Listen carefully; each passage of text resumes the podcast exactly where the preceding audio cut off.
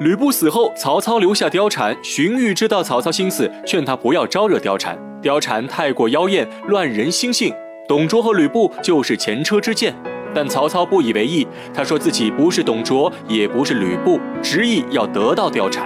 貂蝉痴情吕布，为了给吕布收尸，答应盛装打扮伺候曹操一次酒宴。徐州城内，虎痴许褚设宴招待军中将领，正喝得高兴，却看到荀彧在他面前叹气。许褚不知是计，问他是不是有什么心事。荀彧趁机说曹操喜欢女人。许褚一听，哈哈大笑，说男人喜欢女人是天经地义，自己也喜欢女人。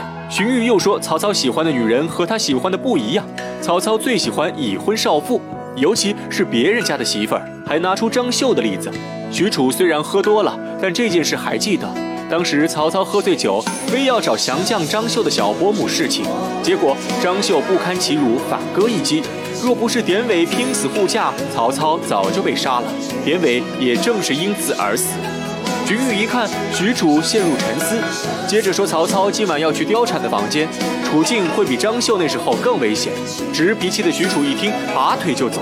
荀彧问他干什么去，许褚说要杀了貂蝉。荀彧问他不怕曹操怪罪下来杀了他吗？许褚直言自己征战沙场多年，早已是九死一生，何惧之有？看着许褚离去的背影，荀彧竖起大拇指，赞叹一声：“好将军！”许褚赶到貂蝉住处，刚巧看到貂蝉手里拿着七星刀，大吼一声，正要拔剑，不料貂蝉自杀倒地。曹操心疼不已，责怪许褚坏了自己好事，让他自领三十军棍。第二天，曹操召集众将议事，说出自己的忧虑。虽然他拿下徐州，但袁绍也在讨伐公孙瓒。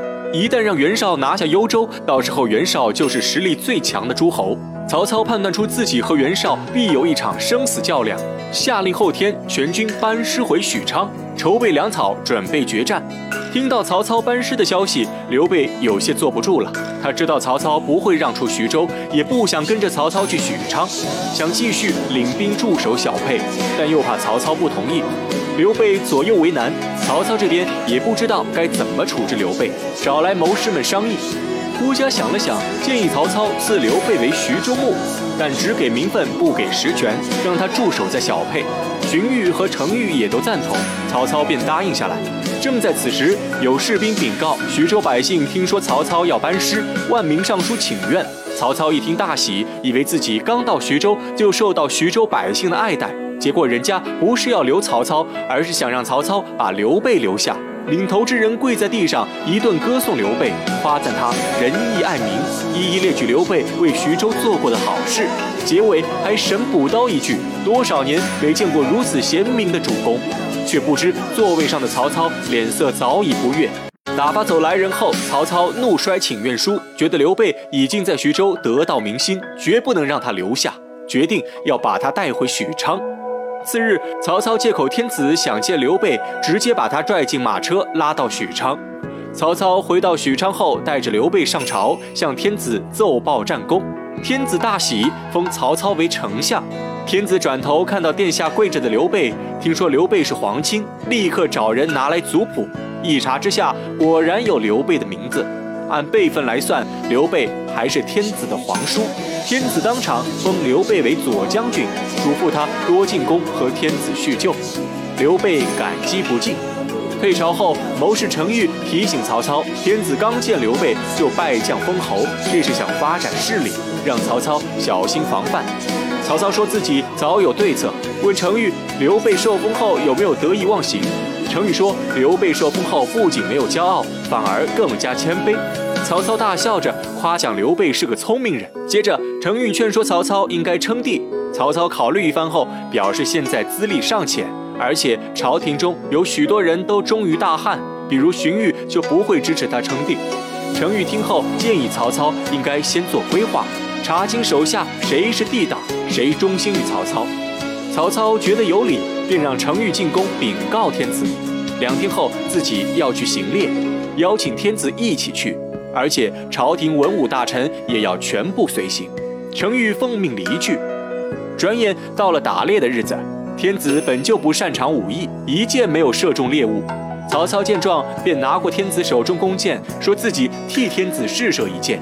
曹操屏气凝神，一箭射出，猎物应声倒地。程昱立刻带着身后士兵齐喊万岁。荀彧面色不悦，关羽更是想直接拔刀，被刘备拦住。打猎结束后，曹操问程昱：“刚刚士兵喊曹操万岁时，有多少人不高兴？”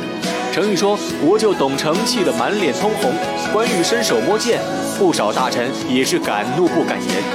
曹操在一旁补充说：“荀彧也在长吁短叹。”由此能看出朝廷上忠于汉帝的人不少。此时还不能称帝，让程昱以后不要再提这件事。这边刘备兄弟三人饮酒聊天，谈起白天打猎的事，关羽气愤不已，痛恨曹操的不忠行为，责怪刘备不该把自己拦住。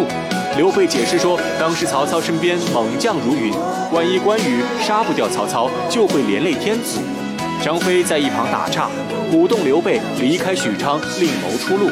刘备无奈叹气，自己也想离开许昌，但曹操监视太严，没办法脱身，只能暂时忍耐。三人正说着，糜芳进屋禀告，有皇宫内臣传来天子口谕。原来天子打猎时感染风寒，卧病不起，诏令皇亲国戚入宫请安。刘备答应，立刻就去。欲知后事如何，我们下回分解。